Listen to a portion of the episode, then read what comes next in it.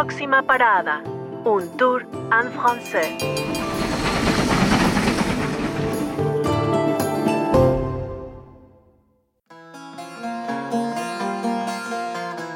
Je m'appelle Jean et je vais vous raconter un petit souvenir de mon enfance, ou plutôt un souvenir de mon insolence.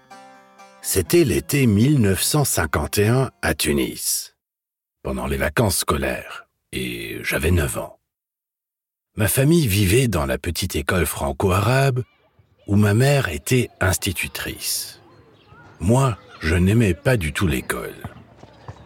Je n'étais pas un garçon très sage et je faisais beaucoup de bêtises. Mais là, c'était les vacances. J'étais libre, la vie était belle. Mon père avait ses habitudes dans le quartier. L'après-midi, il allait chez le gerbien en face de l'école pour parler avec lui, et parfois il ramenait des dates, des loukoums et une tablette de chocolat. Alors je l'attendais avec impatience devant le magasin. Un après-midi, j'attendais mon père et ma tablette de chocolat comme d'habitude, quand un livreur est arrivé. Il était très grand, musclé et fier. Il avait une énorme moustache. J'étais impressionné par ses muscles, mais sa moustache était ridicule. Je ne pouvais pas m'empêcher de regarder et de sourire. Le livreur m'a vu. Pour lui, mon sourire était une provocation.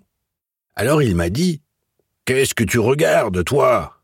Et là, je ne sais pas pourquoi, j'ai eu peur et j'ai répondu Moustachu du cul Le géant m'a regardé avec des grands yeux, surpris, et j'ai répété Moustachu du cul Il est devenu rouge et il a couru vers moi pour me punir.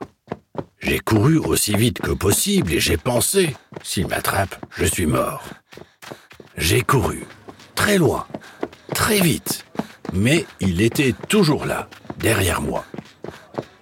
J'ai essayé de courir plus vite, mais impossible.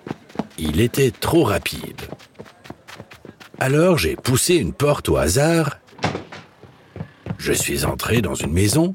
J'ai monté les escaliers pour aller sur le toit terrasse. Je suis resté caché sur le toit. J'ai attendu longtemps. Mais le soleil tapait. J'avais extrêmement chaud. Alors je suis sorti pour retourner chez le gerbien. Grave erreur. Le livreur m'attendait encore. Le livreur s'est approché de moi. J'ai regardé autour et j'ai pensé, cette fois, c'est foutu. Il était vraiment immense. Alors j'ai eu un instinct de survie. J'ai escaladé la grille de l'école comme un petit singe et hop, j'ai sauté de l'autre côté. Le livreur était trop lourd et trop grand pour escalader la grille. J'étais protégé par l'école.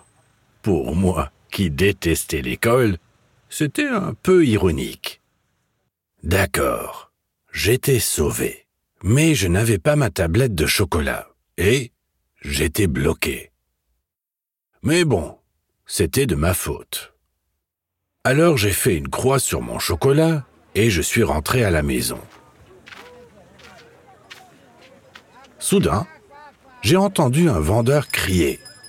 Cacahuètes, glibettes.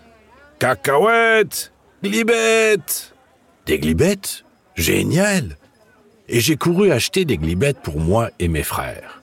Finalement, les glibettes, c'était mieux que le chocolat. Depuis l'indépendance de la Tunisie, je ne suis jamais retourné à Tunis, car j'ai fait ma vie en France mais j'ai souvent raconté à mes enfants cette histoire du livreur moustachu.